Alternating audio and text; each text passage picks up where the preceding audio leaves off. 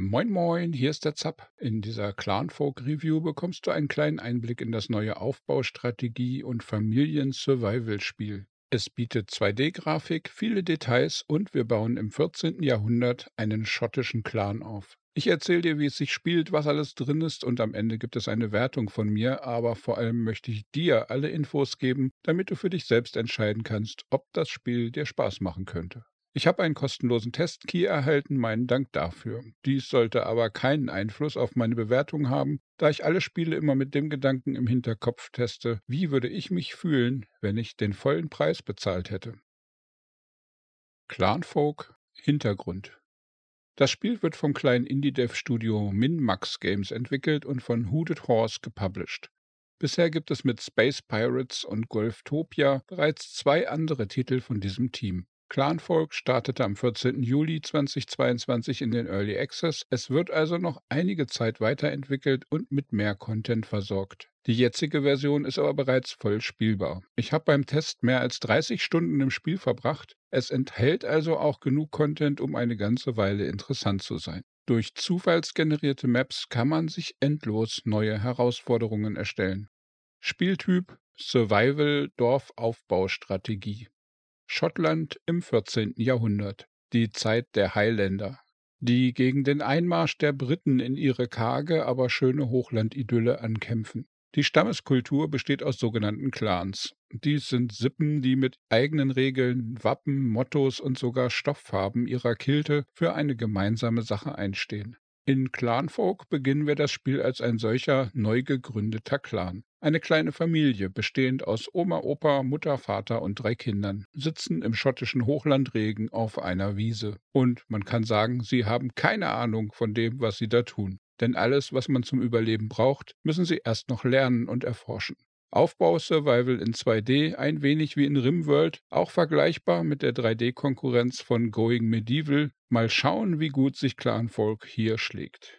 Das Spiel ist komplett Echtzeit mit Tag- und Nachtwechsel, Wetter, Jahreszeiten, Temperaturberechnung, Hunger, Durst, Krankheiten. Echtzeit, aber es gibt vier Tempostufen und eine Pausenfunktion. Wir beginnen also mit einer kleinen Sippe. Unsere mutigen Schotten müssen erstmal die einfachsten Dinge herausfinden. Überlebenswichtiges Wissen fehlt und muss schnell erkundet werden. Wie baut man Werkzeuge? Wie kann man Fische fangen oder Gras mähen? Und es dauert ein paar Tage, ehe wir einfache Schlafmatten und eine winzige Hütte errichten können. Nach und nach hangeln wir uns durch einen komplexen Technikbaum mit 250 verschiedenen Wissenspunkten. Diese schalten Werkzeuge, Werkbänke, Waren oder Aktionen frei. Es beginnt mit einfachen Dingen wie einer Steinsichel zum Grasmähen oder einer Schlafmatte aus Stroh. Und irgendwann können wir komplexe Essen mit Brot aus gemahlenem Mehl oder Eisenpicken zum Abbau in Minen herstellen, Tierzucht perfektionieren und Handel mit anderen Clans treiben. Doch bis dahin ist es ein weiter Weg. Es gibt keine Feinde, keinen Krieg und keine gefährlichen Tiere, die unser Leben bedrohen, aber trotzdem ist das pure Überleben durch Hunger, Krankheiten und Kälte im Winter bereits gar nicht so leicht zu meistern. Das Ziel des Spiels ist eine perfekte Siedlung aufzubauen und mit den Nachbarn gute Kontakte zu knüpfen, Gäste zu beherbergen und mit Produktion und Handel Reichtum anzuhäufen. Gameplay, Sammeln, Crafting und Survival. Es beginnt einfach mit Heumähen, Aale in einer Reuse fangen oder Steine und Stöckchen sammeln. Aber nach einiger Zeit stehen uns Dutzende Werkbänke zur Verfügung, an denen wir wiederum Dutzende verschiedene Gegenstände herstellen können. Fast alles kann abgebaut und auf Lagerflächen am Boden oder später in speziellen Kisten und Schränken gehortet werden. Zumindest solange unsere Familie Zeit dafür findet. Denn die Tage sind schnell vorbei, wenn die Wege zu den Bäumen und zum Berg immer länger werden und auch der Aufwand fürs Handwerk und die Logistik in der Siedlung immer komplexer wird. Eine der größten Herausforderungen dabei ist die Optimierung der Laufwege und die Lagerung der vielen Rohmaterialien, Zwischenprodukte, Kleidung, Essen und Werkzeuge. Je nachdem, wie gut man dies gemeistert bekommt, wachsen die Vorräte oder unsere Leute sind mehr mit Herumlaufen beschäftigt und irgendwann, spätestens im richtig knackig kalten Winter, verhungern oder erfrieren sie dann. Vielleicht ist entweder nicht genug Wäsche zum Anziehen verfügbar oder das Brennholz geht uns aus. Weitere Gefahren sind, dass die Leute verdursten, weil der Teich zugefroren ist und wir leider nicht rechtzeitig gelernt haben, wie man Tonkrüge herstellt. Die braucht man, um das Eis vom See zu kratzen und am Feuer aufzutauen, um Trinkwasser zu bekommen.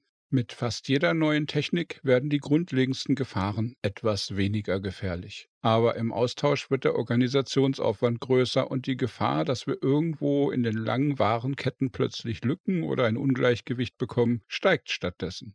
Und dann müssen wir auch noch Überschüsse erzeugen, damit wir Gäste beherbergen können. Denn diese bringen klingende Münze in die Kasse und diese Währung brauchen wir dringend, um von reisenden Händlern fehlende Waren oder Zuchttiere für den Hof zu kaufen und um später Tagelöhne anzuheuern.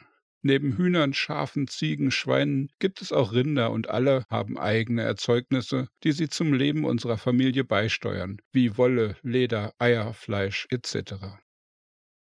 Gameplay Welt Clanfolk bietet derzeit keine Kampagne. Es gibt einen Zufallsgenerator mit drei unterschiedlich schweren Vorgaben, wo wir Mengen von Wald, Wiese, Berg, Tierwelt und Wasser wählen können, was etwas andere Herausforderungen erzeugt. Die Welt von Clanfolk besteht aus einer platten Karte. Große Wiesen mit verschiedenen Grassorten, Seen, flache Erzvorkommen, Bäume und ein paar wilde Tiere wie Füchse oder Hasen. Viel mehr gibt es nicht. Ich vermisse richtige Berge, Täler, Höhlen, die fehlen. Aber die Tücken liegen hier im Detail. Wenn unsere Hütte zu weit von den Steinhaufen, in denen auch Eisenerz vorkommen kann, oder vom Teich entfernt liegt, werden wir sehr viel Zeit mit Pendeln zwischen den Abbauorten und unserem Zuhause vergeuden. Und sind in der Nähe kaum Bäume oder Obstbüsche vorhanden, sorgt dies schnell für fiesen Mangel. So ist allein die Wahl unseres Startpunktes bereits eine der wichtigsten strategischen Entscheidungen.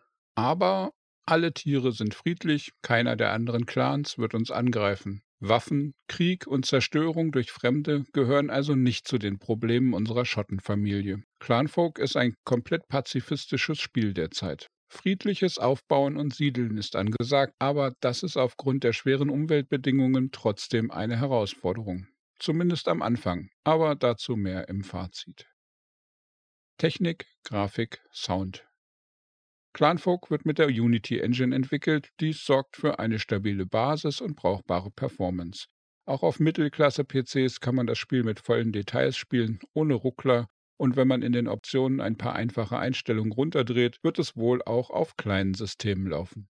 Auf jeden Fall ist es im Test bei mir auf zwei unterschiedlichen PCs absolut absturzfrei gelaufen. Auch im Spielablauf sind mir keine wirklich groben Fehler aufgefallen. Hier ist Clanfolk also bereits zum Early Access Start ein rundes Produkt. Die Grafik sehe ich als zweischneidiges Schwert. Auf der einen Seite ist sie schlicht und da es nur eine einzige Ebene gibt, ist auch in komplexen Siedlungen jederzeit alles leicht zu überblicken. Die Figuren sehen für mich leider bisher noch sehr simpel aus. Dass die Einwohner nicht mal richtige Arme und Beine haben, war zumindest zu Beginn schon abschreckend. Nach einiger Zeit habe ich mich aber daran gewöhnt. Die Vertonung ist für meinen Geschmack irgendwo zwischen ausreichend und mittelmäßig angesiedelt. Sehr viele Handlungen, Produktionsschritte und Ereignisse haben eigene Geräusche. Es gibt ein paar Ambiente-Sounds wie quakende Frösche oder Vogelschwärme, auch wenn man beides nie sieht. Lautes Regenprasseln, Windgeräusche und mitleiderregende Jammergeräusche beim Frieren vermitteln die oft herrschende Kälte, mit der unsere Schotten zu kämpfen haben. Aber irgendwie hätte ich da gern noch etwas mehr und etwas mehr Abwechslung.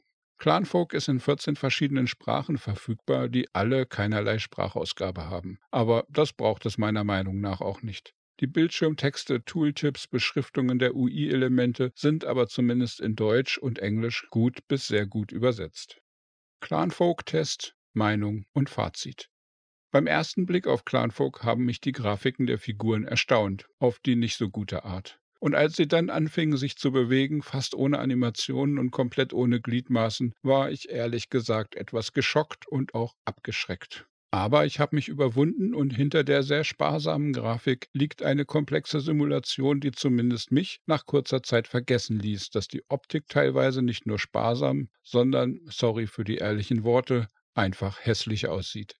Außerdem zeigen viele Konkurrenten, dass sowas auch mit einfachen Mitteln besser geht, wie zum Beispiel Going Medieval, das ich auch sehr gerne spiele und das ich ebenfalls im Review hatte, Link siehe unten. Dort zeigt ein anderes Indie-Dev-Team, dass man ein solches Spielprinzip auch in komplettem 3D und mit zahlreichen Stockwerken simulieren kann. Nach einigen Stunden Eingewöhnung habe ich mir hier irgendwie mehr gewünscht. Die Welt ist für meinen Geschmack zu flach, zu wenig Abwechslung und 3D-Grafik oder zumindest mehrere Ebenen mit Treppen, Keller und Dachgeschoss wäre wirklich eine echte Bereicherung gewesen. Vielleicht kommt hier ja im Laufe der nächsten Monate noch etwas mehr Tiefe ins Spiel, aber leider konnte ich bisher keine Roadmap für das Projekt finden, sodass momentan nicht klar ist, was für die Zukunft noch geplant ist. Ein Punkt, der mir etwas aufstieß, ist, dass teilweise die mittelalterlichen Begriffe für einige Geräte verwendet werden. Dies sorgte, zumindest für mich, für ein paar Verwirrungen. Das ist eventuell von der Historie her gut, sorgt aber halt bei Spielern, die nicht so tief in der Thematik drinstecken, eher für Einstiegsprobleme.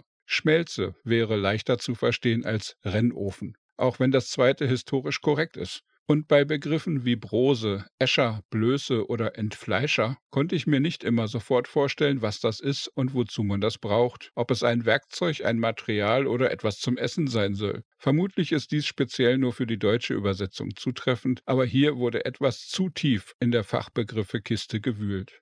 Mein ganz großes Problem mit Clanfolk ist aber, dass trotz all der vielen Materialien, Werkzeuge, Werkbänke etc. die Schwierigkeitskurve sehr ungewöhnlich verlief. Normalerweise startet man sanft ins Spiel und mit wachsender Siedlung werden auch die Herausforderungen immer größer. Nicht so in Clanfolk, denn hier ist es genau umgekehrt. Der erste Winter ist eigentlich die größte Gefahr. Man muss sehr schnell und ganz gezielt bestimmte Freischaltungen bekommen, wie den Tonkrug oder den Pilztrockner. Und dann braucht man einen Vorrat an Essen, der für die zehn Tage Winter ausreicht, was immerhin komfortabel unten rechts angezeigt wird. Dazu kommt noch Bedarf an genug Wasserkrügen und vor allem einen dicken Vorrat an Ästen fürs Feuer, sowie Stroh und Heu für die Tiere, deren Bedarf nicht angezeigt wird. Fehlt etwas davon, ist die Gefahr wirklich groß, dass man die kalte Jahreszeit nicht überlebt. Hier könnte das Tutorial etwas hilfreicher sein.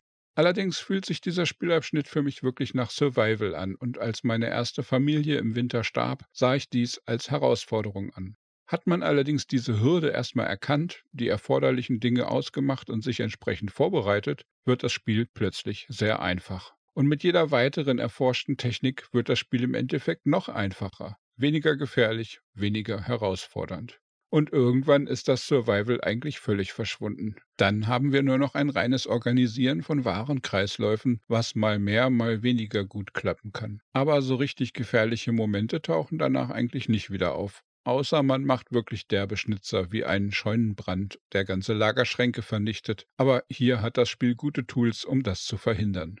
Was ich damit sagen will, ist, dass das Spiel also direkt zu Beginn am spannendsten und herausforderndsten ist und nach ein paar Stunden zwar komplexer wird, aber von der Spannung her stark abflacht. Und viel zu oft sitzt man da und wartet darauf, dass bestimmte Dinge fertig werden. Und das Schwerste ist, dass man sich im Zaum halten muss, nicht zu viele Baustellen zu planen, weil sonst gar nichts fertig wird oder man wild mit Prioritäten herumjonglieren muss. Allerdings ist es toll, dass es diese umfangreichen Prioritäten für fast alles gibt. Das ist ein dicker Pluspunkt. Nur wenige Spiele erlauben so direkte Eingriffe in die Warteschlangen und To-Do-Listen der NPCs. Der Umfang des Tech-Trees ist beachtlich. 250 Freischaltungen insgesamt können sich sehen lassen. Nur leider sind viele der späteren Techniken im Endeffekt nur etwas bessere Varianten der vorherigen anderes Essen, das mit anderen Zutaten auf anderen Geräten hergestellt wird, aber eigentlich nicht viel ändert. Hübschere Gebäudebauteile oder bessere Kleidung, die minimal bessere Dämmung oder etwas bessere Stimmung für die Einwohner bieten,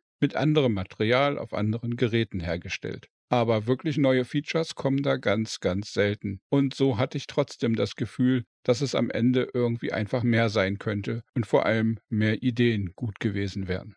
Wenn man die Knappheit des ersten Winters durch umfangreichere Felder, Handel und bessere Skills der Einwohner ersetzt, schwindet die Herausforderung immer mehr. Ich habe mich selten so nach Gefahren gesehnt wie etwa wilde Tiere, Diebe, Seuchen, Ungeziefer, vielleicht sogar einen räuberischen Nachbarstamm oder irgendwas, was das eingependelte, ordentliche System zumindest ein klein wenig ins Wanken bringen könnte. Es mangelt für meinen Geschmack an Überraschungen und plötzlichen Wendungen und das wirkt dann etwas fade im Gesamten.